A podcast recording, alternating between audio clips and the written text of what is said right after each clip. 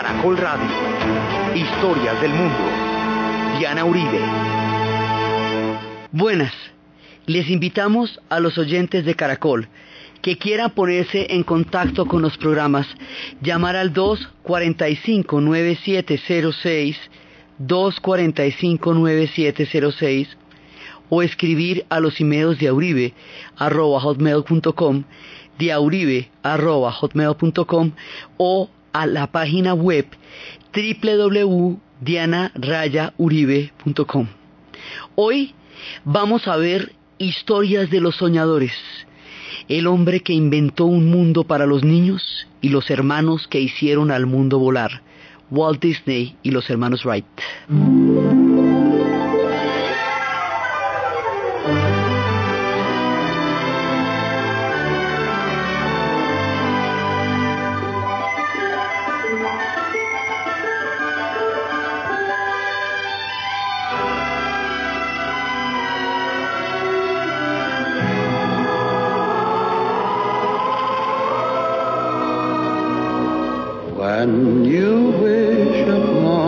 Lord.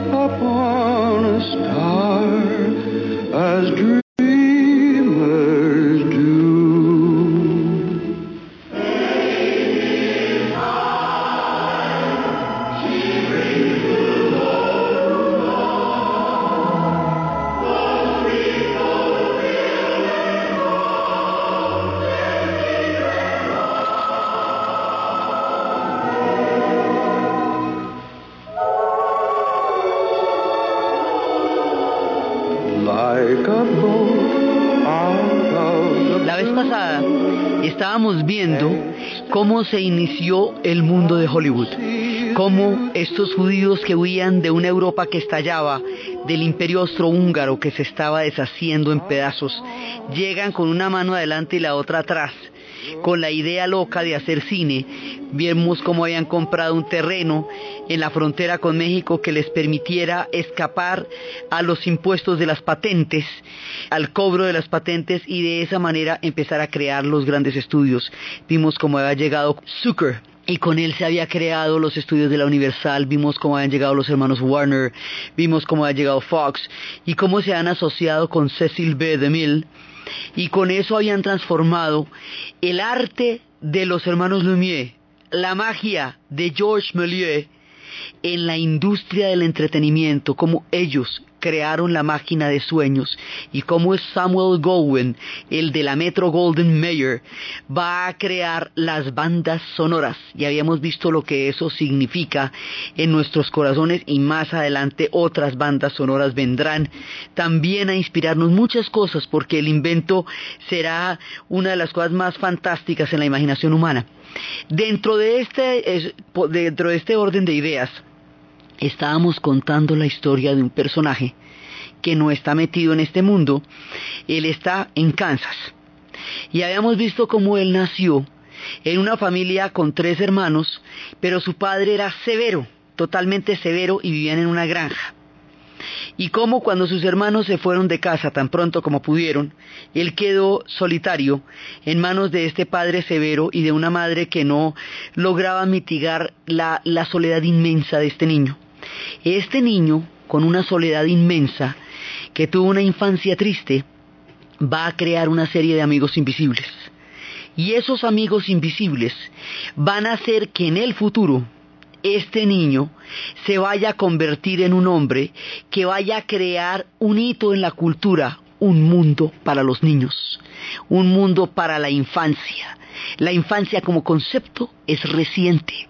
Los niños antes eran adultos chiquitos y se les trataba como tal. Y eran propiedad de sus padres. Los derechos del niño y la idea de los niños como seres a los que hay que proteger y adorar es bastante nueva. Y así como va a existir hacia los años 60 del siglo XX un fenómeno que se llamará un mundo para la juventud, en la época en que surge el rock and roll, en estos tiempos van a surgir el mundo de los niños. Y el mundo de los niños lo va a hacer este personaje que es Walt Disney. Walter Disney empieza a dibujar. Tan pronto puede, se va a alistar en la Primera Guerra Mundial como país de la casa que es estar uno como desesperadito. Pero no va a combatir. Él va a ser enfermero. Va a estar allá, digamos, ayudando a la gente en el frente, pero nunca va a pelear. Este personaje pacífico de naturaleza, con los soldados en el frente y allá en las batallas, cuando los recibía, él les hacía caricaturas a sus compañeros de, a sus compañeros de ejército y de esa manera se, se hizo amigo de ellos. Cuando ya termina el servicio militar, este hombre se va a meter a estudiar caricatura en serio y se va a meter a estudiar animación y va a empezar a ver cómo decide que su vida es la animación. Y una cosa muy importante de Walt Disney es que es un soñador. Pero es un soñador en serio.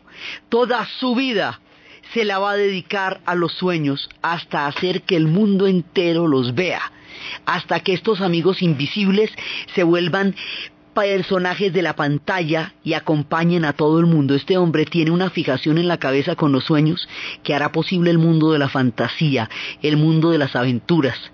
Este personaje también corresponde a una beta de la cultura americana, de donde soñadores también seguirán su camino, como en su caso Lucas, con sus historias de la Guerra de las Galaxias esos son los soñadores, con, Spielberg, con, los, con sus historias de E.T., esos son los soñadores que cuando llegan a adultos y mantienen los sueños vivos y el niño que tienen adentro son capaces de proyectar ese niño hasta que todos los demás niños lo vean y así se realizan los sueños. El pionero de, esta, de este arquetipo de los creadores de la fantasía y de aquellos que han trabajado en el mundo de los niños es Walt Disney.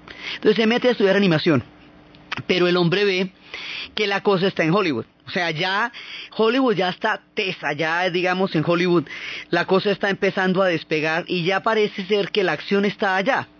Entonces el hombre se va para Hollywood, a ver qué.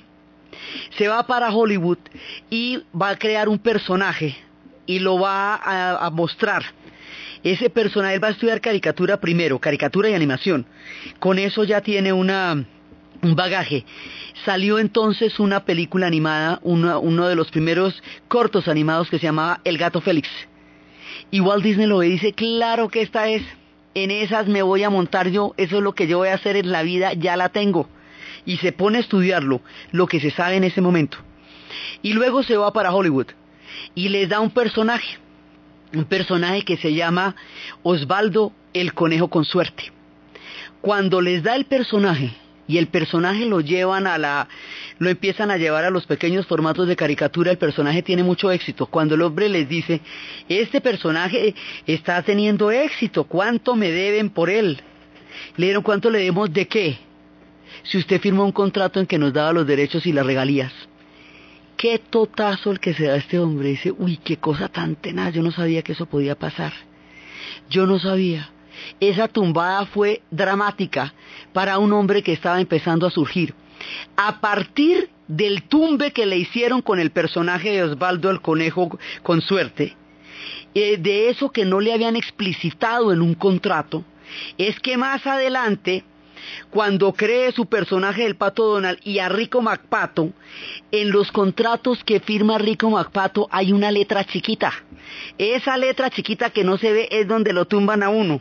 A partir de esta historia, el hombre va a crear ese personaje de Rico MacPato con sus contratos leoninos que estafan a la gente. Entonces, dice, bueno, esto no me vuelve a pasar.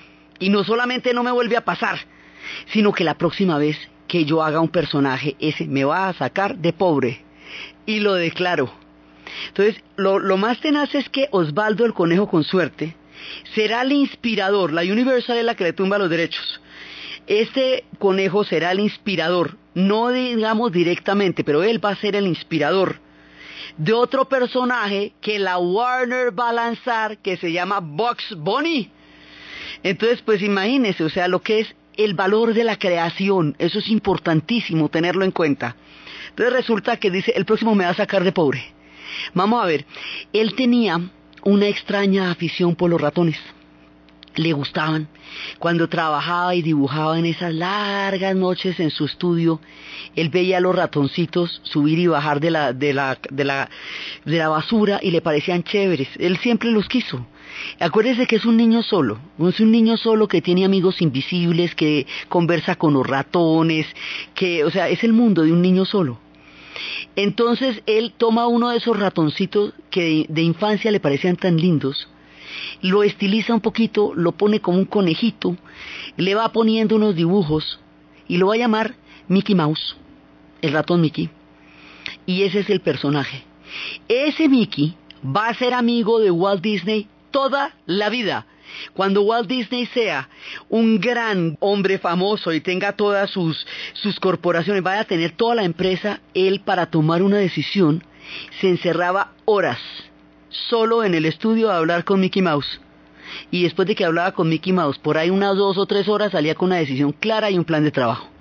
Y todos los compañeros de trabajo lo veían como el hombre se encerraba a conversar con Mickey Mouse. Toda la vida tuvo amigos invisibles. Y tuvo una mujer que la acompañó hasta el final de sus días. Tuvo suerte en el amor. Entonces dice, bueno, en esa época, ya después de haber ensayado muchas caricaturas, de haber ensayado todo, de haber, de haber aprendido muchas cosas, en esa época va a salir el cantante de jazz. Y el cantante de jazz es la primera película que tiene sonido. Lo habíamos visto en nuestra primera historia del cine. Entonces Walt Disney piensa, si el cantante de jazz habla, pues Mickey también, a ver, y como por qué no. Entonces Mickey Mouse va a tener sonido. Y Mickey va a tener a su compañera, que es Minnie, y se estrena Mickey Mouse. Mickey Mouse va a ser la locura. Lo van a ver hasta en Japón. Japón reconstruida en esa época, hasta en todos lados lo van a conocer. Entonces, Mickey efectivamente, como él lo había prometido, lo sacó de pobre. Después hizo un reloj con la imagen de Mickey y lo puso en la pared del estudio donde él hacía la planeación. Y de ahí en adelante le ocurrió hacer cositas con la imagen de Mickey. Bueno, ya verán ustedes cuántas cositas se hicieron con la imagen de Mickey Mouse. Por eso él es el emblema del mundo de Disney. Porque él es el inspirador, el amigo, el parcero, el que lo sacó de pobre, el que le dio toda la ayuda, el que lo acompañó cuando chiquito en forma de ratoncito. Él, el propio, Mickey Mouse. Entonces, el hombre empieza, él tiene varias, eh, digamos, varias cualidades. Por un lado, es capaz de adaptarse a los cambios tecnológicos tan pronto existen. Es un innovador, es un creador. Por otro lado, respeta profundamente el trabajo de la gente. Estos son trabajos colectivos, usted no puede hacer esto solo porque son miles y miles de dibujos que se tienen que hacer y luego ponerlos ante una cámara detenida para poder empezar la animación. Entonces, no existen las computadoras, acuérdese. No entonces, esto es a mano, lápiz y lápiz y lápiz. Eso uno lo puede hacer una sola persona. Esto es un equipo de trabajo. Más adelante, cuando él sea un hombre rico, a sus dibujantes les va a dar lugares con árboles, lugares lúdicos, lugares todos bonitos para trabajar porque él considera que la creatividad y la inspiración de sus dibujantes es de lo que se sostiene todo lo que están haciendo. O sea, que ellos están trabajando con una sustancia totalmente etérea, que es la capacidad del ser humano para crear y para imaginar. Entonces dice, bueno, empieza a hacer los cortos, va a ser Pinocho, que lo escuchábamos al comienzo, todos estos personajes ya van a nacer con música y con sonido porque el cantante de jazz ya se había estrenado. Entonces el hombre dice, bueno, va intentando, cada vez que va haciendo sus cortos, estos cortos al principio pasaban antes de las películas de cine. Había unos cortos en los teatros antes de las películas que eran estos, estos monitos animados. Cuando él, él se va a adaptar a todo, más adelante cuando llegue la televisión, listo, le hacemos. Se le tiene monito, el hombre se mete en la que toca, no, mejor dicho, nada lo arruga, Porque la televisión después va a ser una prueba de fuego para, para muchos, porque él, lleva al cine a su casa. Entonces por eso Cecil B. DeMille va a hacer las grandes superproducciones como Los Diez Mandamientos que no se pueden ver en televisión, o Samuel Goldwyn va a hacer eh, programas sumamente atrevidos como Quien le teme a Virginia Woolf o Una gata sobre el tejado caliente que con la censura de la época nunca se podrían ver en una pantalla de televisión, por lo menos no en esa época. Y así, cada cual se defendió. Walt Disney no, el hombre se mete en la televisión también, no hay problema. A todo se le puede. Y cuando se vaya a meter en el futuro en la televisión, es cuando va a diseñar los espacios desde la tierra de la fantasía, desde la tierra de las aventuras, desde la tierra del viejo oeste y desde la tierra del mañana.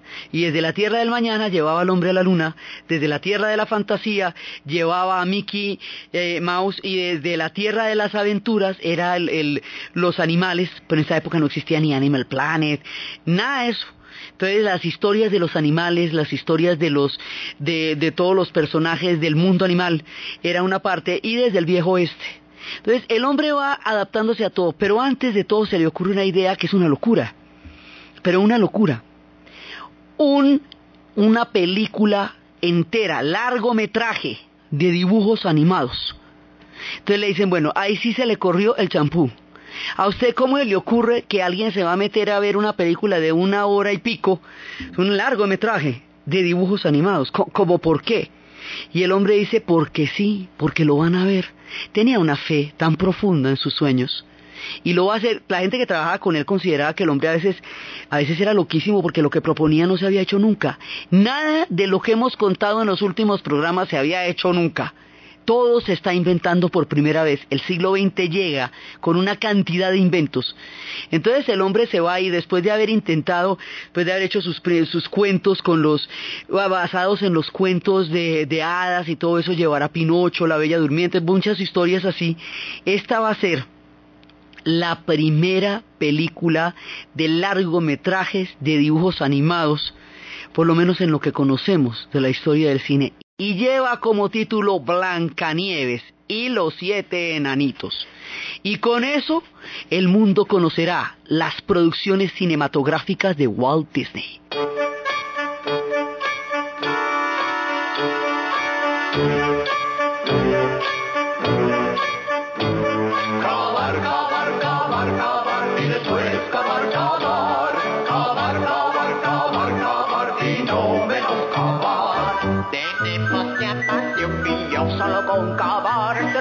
Estas historias llegan a, nuestro país dobladas, evidentemente porque a los niños no los van a someter a la velocidad de los subtítulos. Pero es la primera. Y cuando la gente la vea, pues la van a ver, aquí se verán dobladas, los, los enanitos cantarán en español, como todos los personajes de Disney. Entonces, esto, contrariamente a lo que se imaginaban, resultó un éxito total, pero un super éxito. Entonces, con la plata que se recaudó, de todo, ah, porque él se aprende lo de la regalía, lo de los derechos de autor, o sea, él aprende a manejar ese tema porque lo aprendió con sangre, entonces lo aprende a manejar. Entonces, con lo que va a recaudar de Blancanieves y sus siete enanitos, ¿a quién se le puede olvidar esa imagen de Blancanieves con su traje blanco y rojo, con la manzana, con los siete enanitos cavando mientras ella está en la casa, la viejita con la manzana? Esto es absolutamente indeleble en la imagen colectiva, la historia de Blancanieves. Con lo que él recaudó de eso, dijo vamos a hacer un estudio, un estudio ya, un estudio de animación en serio.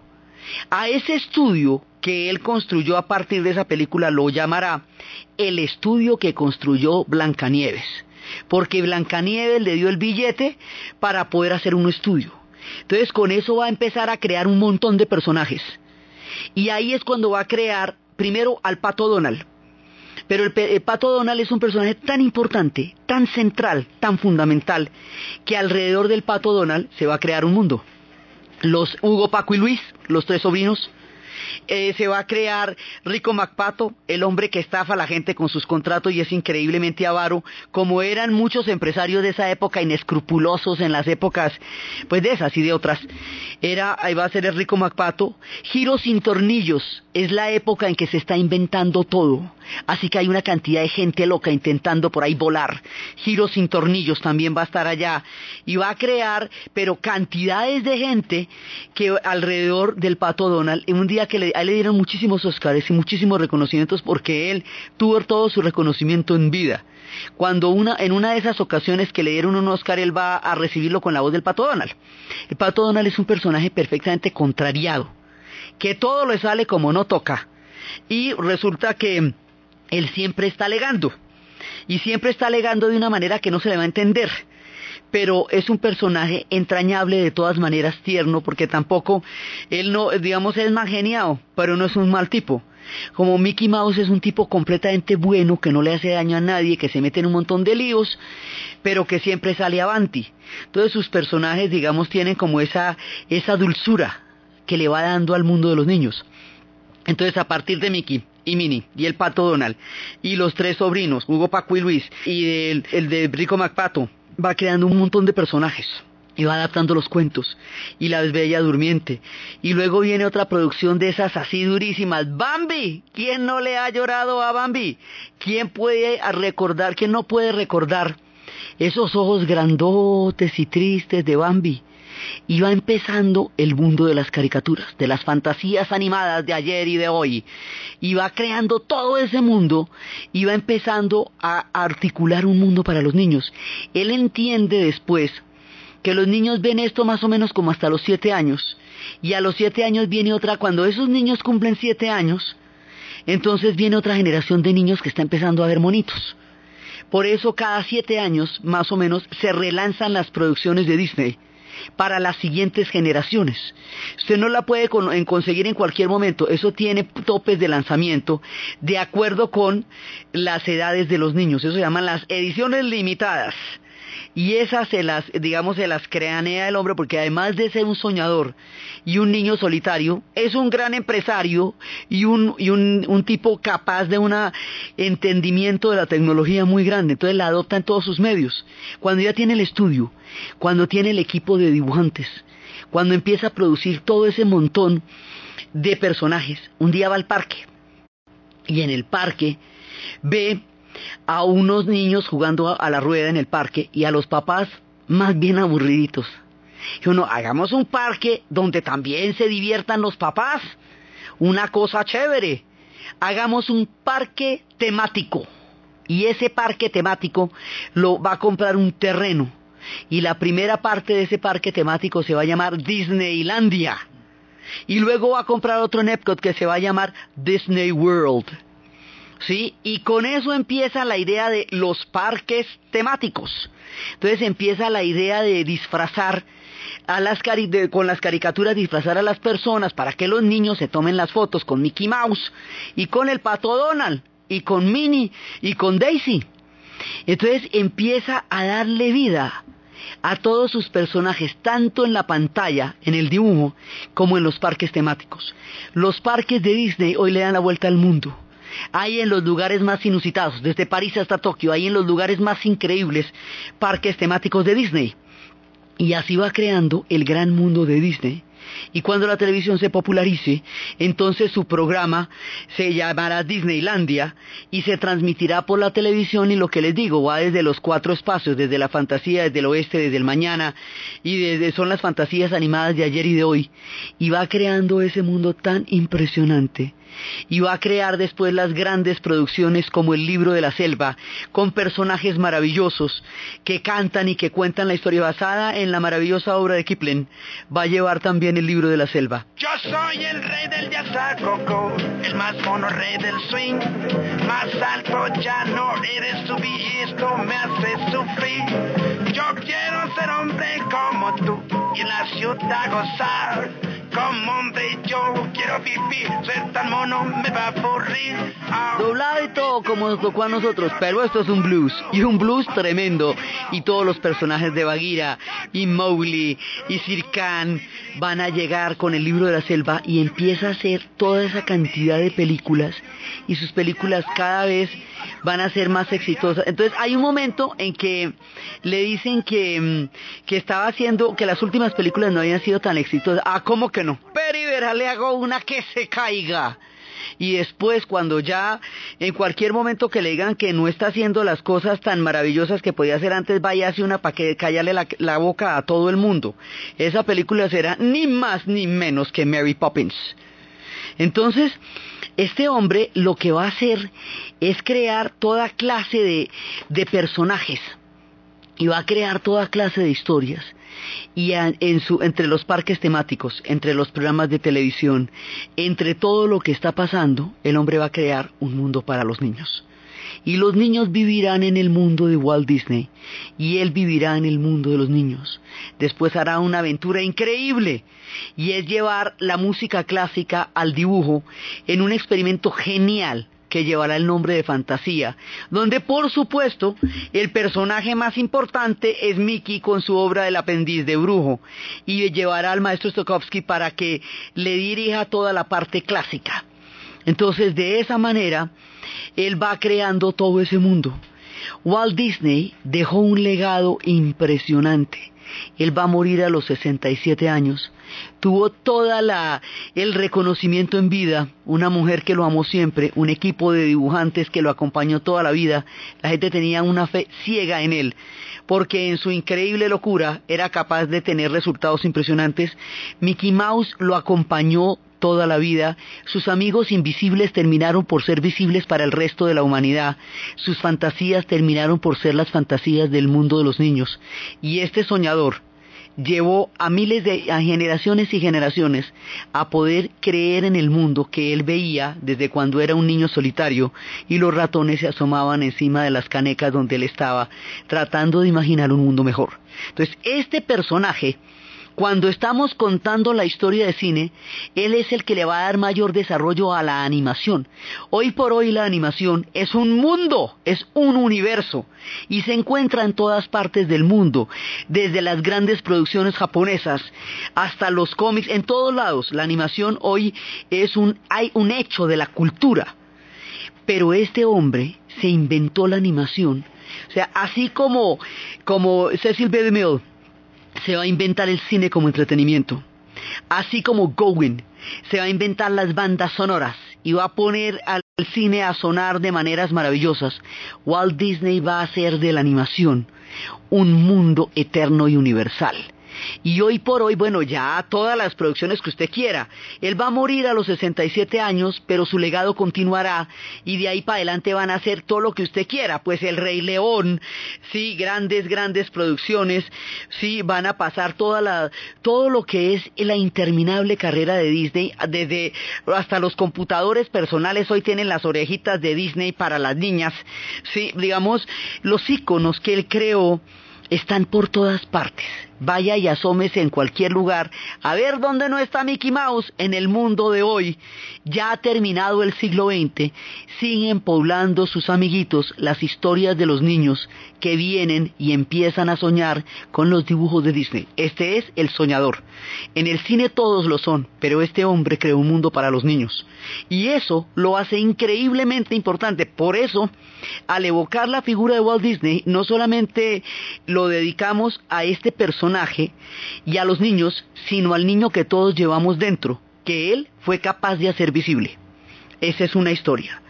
La otra historia no es menos audaz, ni menos fantasiosa, ni menos alocada que la de convertir las caricaturas en una especie de personajes, porque cuando Disney entendió que las caricaturas no envejecen, que, no, se jubilan, entendió que cada determinado tiempo los niños se volvían a ser niños, los bebés, y las verían, y los niños se hacían grandes y formarían parte de los recuerdos de su infancia. La otra aventura que se inventa en este periodo del tiempo es también una cosa loquísima corresponde a un sueño muy, muy viejo. Nadie se lo, digamos, el hombre siempre lo había acariciado, pero se va a concretar en las posprimerías del siglo XX. Es una paradoja, no es una paradoja, sino una coincidencia genial, que en el primer año del siglo XX, un arqueólogo loco, bastante miope, con un bastón y multimillonario, a fuerza de leer y leer a los griegos, vaya descubriendo la imagen, la, leyenda de algo mucho más antiguo que la cultura griega y a punta de investigar decida que eso nació en la isla de Creta, se vaya para Creta, compre un terreno y allá en ese terreno arranque a excavar con 40 personajes y vaya a descubrir el palacio de Minos, el palacio de Nosos del rey Minos y vaya a descubrir la leyenda del Minotauro. Y en la leyenda del Minotauro en ese momento van a descubrir cómo se había casado, había tenido un hijo con, un toro, que era esta criatura monstruosa que era el Minotauro, y cómo se habían metido, habían intentado salir del laberinto que se había construido para dejar allí encerrado al Minotauro, y cómo dos que logran salir del laberinto lo hacen a través de unas alas. Ícaro.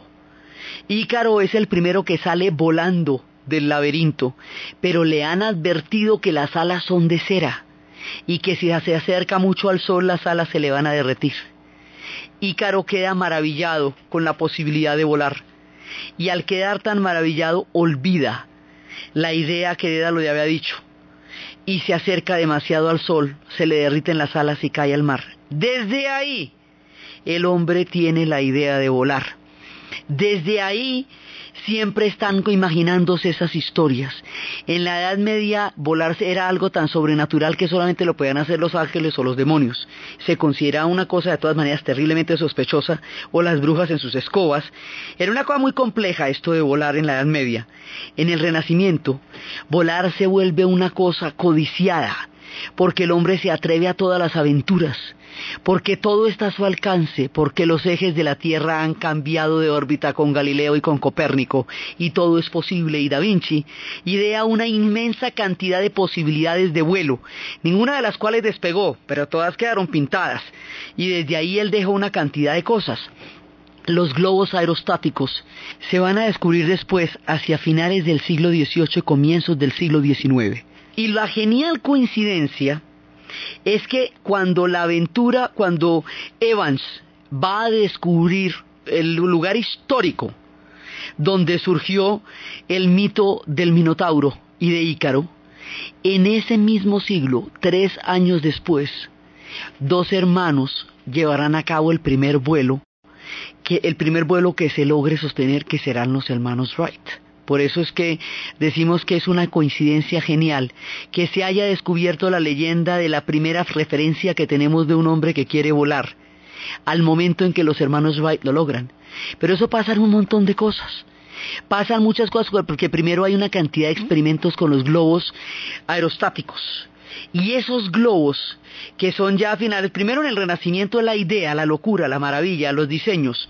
Hacia el siglo XVIII y XIX ya empiezan a elevarse los, los globos. Muchos de estos inventos van a estar en Francia cuando los globos se elevan, empiezan a dar esa sensación maravillosa, aún sigue siendo tremendamente mágico, volar en globo, sentir esa paz, ese ruido que solamente da el gas en la llama, y mirar un paisaje maravilloso con un silencio increíble que solo existe a las alturas de los globos aerostáticos. A esas figuras míticas y poéticas de los globos canta Jethro Tull, estos invitados permanentes de nuestro programa que son una mezcla entre lo barroco, el pasado, el futuro y la poesía y el rock.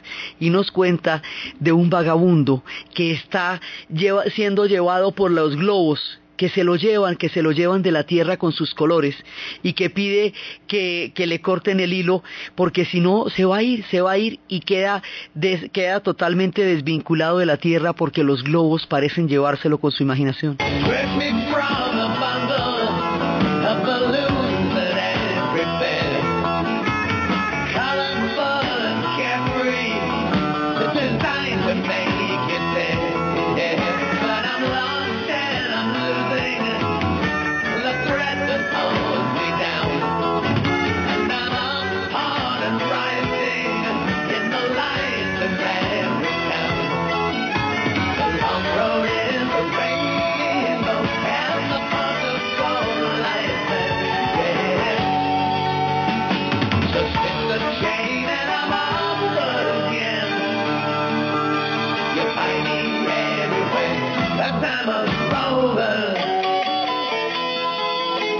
Este hombre que es un vagabundo, que está yéndose entre los globos maravillosos que se elevan hacia el cielo es parte de todos estos sueños. Ya en el siglo XIX esto se va a volver bastante serio y va a haber muchos experimentos y va a haber un personaje que se va a inventar, un personaje alemán, que se va a inventar los parapentes, o digamos el mundo de lo que hoy es el parapente del planeador. Se llama Otto Lilienthal. Y Lilienthal va a ser una clave definitiva porque empieza a estudiar los vientos y las corrientes. Hay unas discusiones sobre si volar es un tema de ser más pesado que el aire o menos pesado que el aire estudiando los pájaros, cómo vuelan, viendo que cada uno vuela de una manera diferente, viendo cómo se hacen las cosas, intentan. Entonces los hay que quieren la parte más, más ligera, que son todos estos que experimentan con el viento, y los hay que quieren ponerle motores. Lilienthal va a ser uno de los primeros. Ya en las posprimerías de finales del siglo XIX y comienzos del siglo XX, este es uno de los personajes más importantes en esta búsqueda. Hay gente haciendo máquinas voladoras, ornitópteros volantes de 1810. Eran hombres que estaban haciendo locuras por allá. Por eso le digo que para esto necesita ser uno muy soñador, entre otras cosas porque mucha gente se mató tratando de que estos animalitos volaran. Lilienthal realiza entre 1890 hasta 1896 vuelos en parapente, vuelos en cometas. Un día les intenta poner un motor, ahí fue cuando se cayó, pero empieza a dejar esas posibilidades. Entonces hay varios personajes que van eh, estudiando esto desde Francia, desde Estados Unidos, desde muchos lados. Hay un personaje, Octave Chanut, ingeniero de Chicago, a quien le deben muchísimo los hermanos Wright. Y estos personajes van intentando, intentando hasta que las cosas se les vuelve hay una cantidad de estudios para ver qué van a hacer con esto, sí, y hay una cantidad de, de precursores. O sea, mucha gente está intentando hacer esto y, lo van a, y lo van a buscar de muchas maneras en muchos lados. Hay experimentos en Alemania, hay experimentos en Francia, hay experimentos en todas partes, pero pues ninguno logra mantenerse en el aire. Entonces, por eso es que las historias, como todos los inventos, se van a dar en muchos lados, pero finalmente son en una parte es donde se reconoce como la paternidad del invento. Entonces había un tipo, por ejemplo, en 1906, un brasilero, Santos Dumont, que había logrado un vuelo espectacular y entonces durante mucho tiempo fue, se le consideraba a él uno de los padres. Digamos, es, es como la misma discusión que tienen todos los inventos, porque la primera vez que estos dos hermanos vuelan nadie les va a parar bolas. Entonces, hay un momento en que ellos empiezan a obsesionar en serio. En 1900, Wilbur escribía a Chanut, uno, un, el ingeniero cuyas investigaciones son fundamentales para el vuelo de los hermanos Wright, y le decía lo siguiente. Desde hace algunos años padezco del convencimiento de que el hombre puede volar. La enfermedad se ha ido agravando y siento que bien pronto me costará grandes sumas de dinero. Ya loco llevado, el hombre decide empezar a hacer los experimentos de la línea de los más pesados que el aire, porque Lilienthal era de la línea de los más livianos que el aire.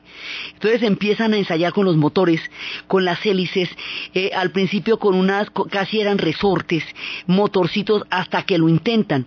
Ellos van a hacer el primer vuelo en 1904, el primero que se sostiene en el aire, pero no les van a parar muchas bolas. No, digamos, eso no tuvo en ese momento el impacto que tendría. Por eso cuando Dumont eh, hace su vuelo en el 1906, se le da una paternidad importante en el Brasil a la aviación. Pero es en 1908 cuando se reconoce realmente, porque ellos han estado haciendo experimentos, experimentos todo el tiempo, todo el tiempo, todo el tiempo, hasta que lo logran y lo pueden sostener. Y cuando lo logran y lo pueden sostener, los hermanos Wright, Wilbur y Orville Wright, van a ser considerados los padres de la aviación. Entonces ya les digo, mucha gente está metida en esto. Se están haciendo los experimentos en Francia, en todos lados.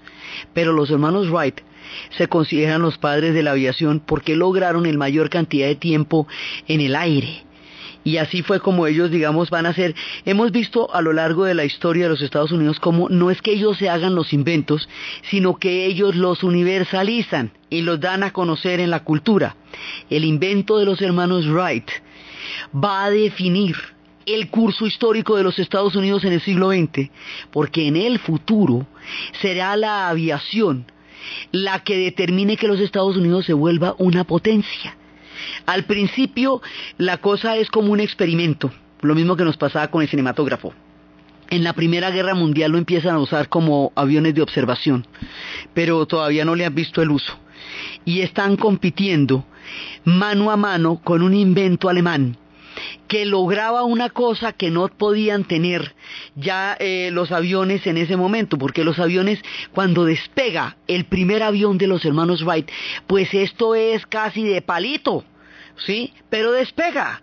Por primera vez el hombre había logrado desde tiempos inmemoriales, desde la cultura cretominoica, mil años antes del surgimiento de Grecia, desde los tiempos de Nosos, del laberinto y de Ícaro, el hombre había soñado volar y en el Renacimiento había acariciado ese sueño con más ardor que nunca y en el siglo XX lo va a lograr cuando se eleva el aeroplano de los hermanos Wright.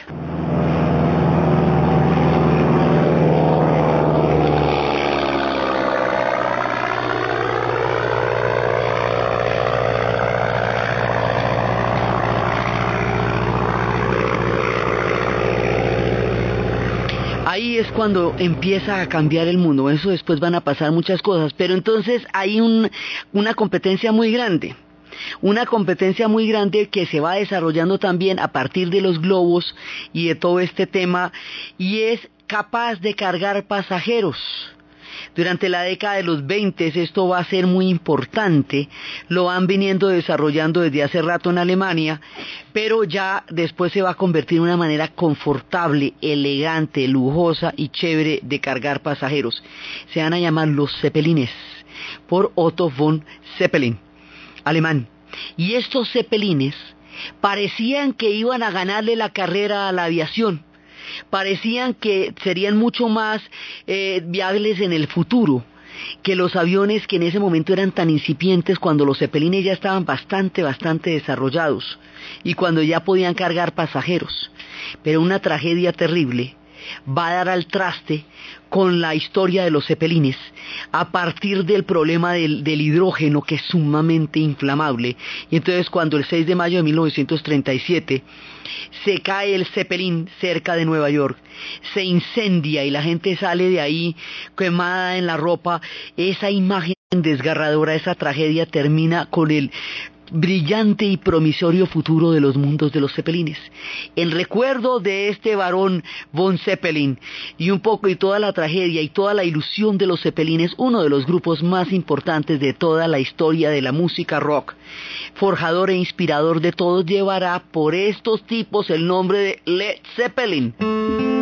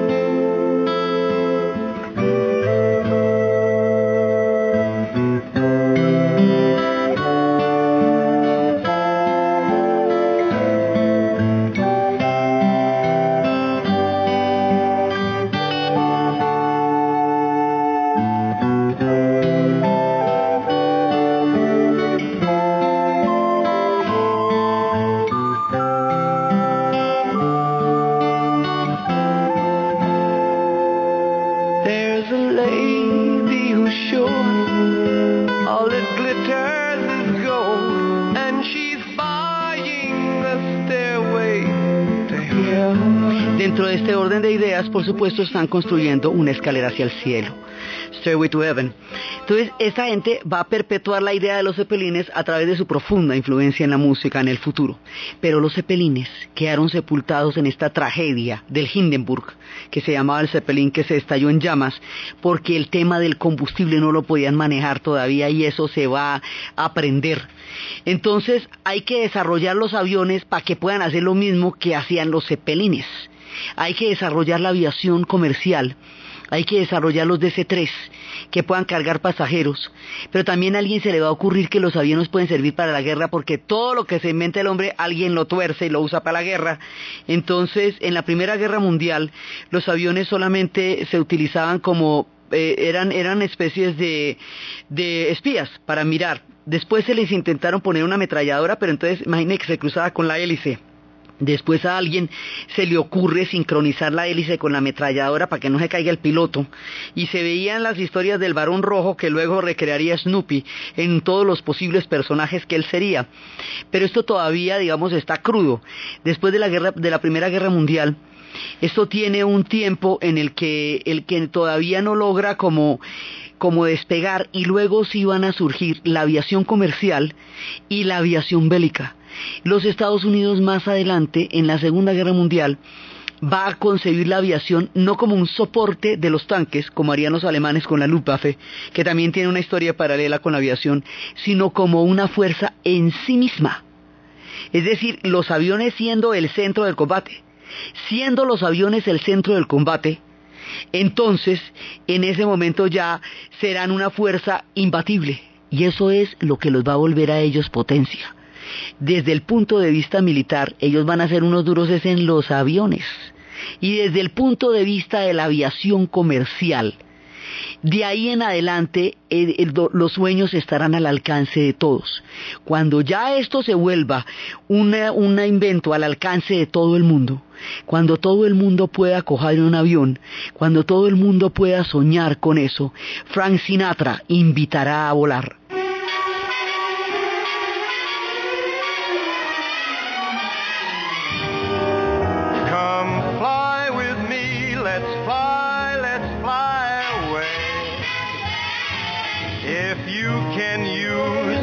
Exotic booze. There's a bar in far Bombay. Come fly with me, let's fly, let's fly away. Come fly with me, let's float down to Peru. In Llama Land, there's a one-man band and he'll toot his flute for you. Come fly with me, let's take off the blue. Frank Sinatra invita a todos lados, a los más exóticos, al Perú, a Bombay, a los sitios más increíbles sobre el cielo azul, como si fuera una alfombra mágica. Ya los aviones están surcando los cielos y el mundo cambiará para siempre, tanto que a nosotros nos decían que habíamos pasado de la mula al jet, porque la aviación aquí se desarrolla muchísimo, porque con las montañas era una manera mucho más fácil de transportarse en un país tan montañoso. Sí, pero ellos empiezan estas historias a partir de la locura soñadora de los hermanos Wright y hay que ser tan loco para poderse montar en esos aparatos y volar, como para poner a hacer hablar a los ratones, y que el mundo vea a los amigos invisibles y se los crea y se haga amigo de ellos. Por eso en la beta de los soñadores, en las historias de los soñadores, que de tanto ver visiones terminan haciendo al mundo verlas, montándose en ellas, volando en ellas, o creyéndose y haciéndose amigos de las caricaturas y hablando con Mickey y con Minnie, por esas historias, hoy invitamos en este programa a los soñadores, así como hemos invitado a los espíritus libres, hoy invitamos a los soñadores, y en materia de los soñadores, literalmente el cielo es el límite, porque lo que esta gente fue capaz de visualizar habría de cambiar el mundo para siempre, el uno porque creó la cultura infantil y los otros porque conquistaron el más antiguo de todos los sueños del hombre, los cielos, volar. Y desde ahí, la historia de los Estados Unidos estará determinada profundamente por la aviación. Ya más adelante los ingleses harán su propia aviación y en la plena guerra se inventarán los radares para poder eh, ubicar el mundo de los aviones que primero son un invento bélico, pero después van a ser un invento comercial sin el cual no puede despegar nadie. Y ya después los aviones empezarán a formar parte de la vida cotidiana hasta que resultan casi invisibles, hasta que sea totalmente natural que Elton John le diga a su amigo Daniel que se va a subir en un avión y que le está, se está despidiendo con la mano y él puede ver las luces rojas cuando Daniel se vaya. Entonces, desde los espacios de los soñadores, desde los espacios de un mundo para los niños, desde los amigos invisibles de Walt Disney, desde su profunda fe en los sueños, desde la locura delirante de los hermanos Wright, desde toda la gente que murió en el aire tratando de volar, los de los globos eostáticos, los de las máquinas voladoras, los de los parapentes, hasta los que lograron despegar los aviones, hasta el espíritu de San Luis que cruzará por primera vez el Atlántico en la figura de Lindbergh. Desde todos estos espacios de los cielos, en la narración de Ana Uribe, en la producción Jessy Rodríguez y para ustedes, feliz fin de semana.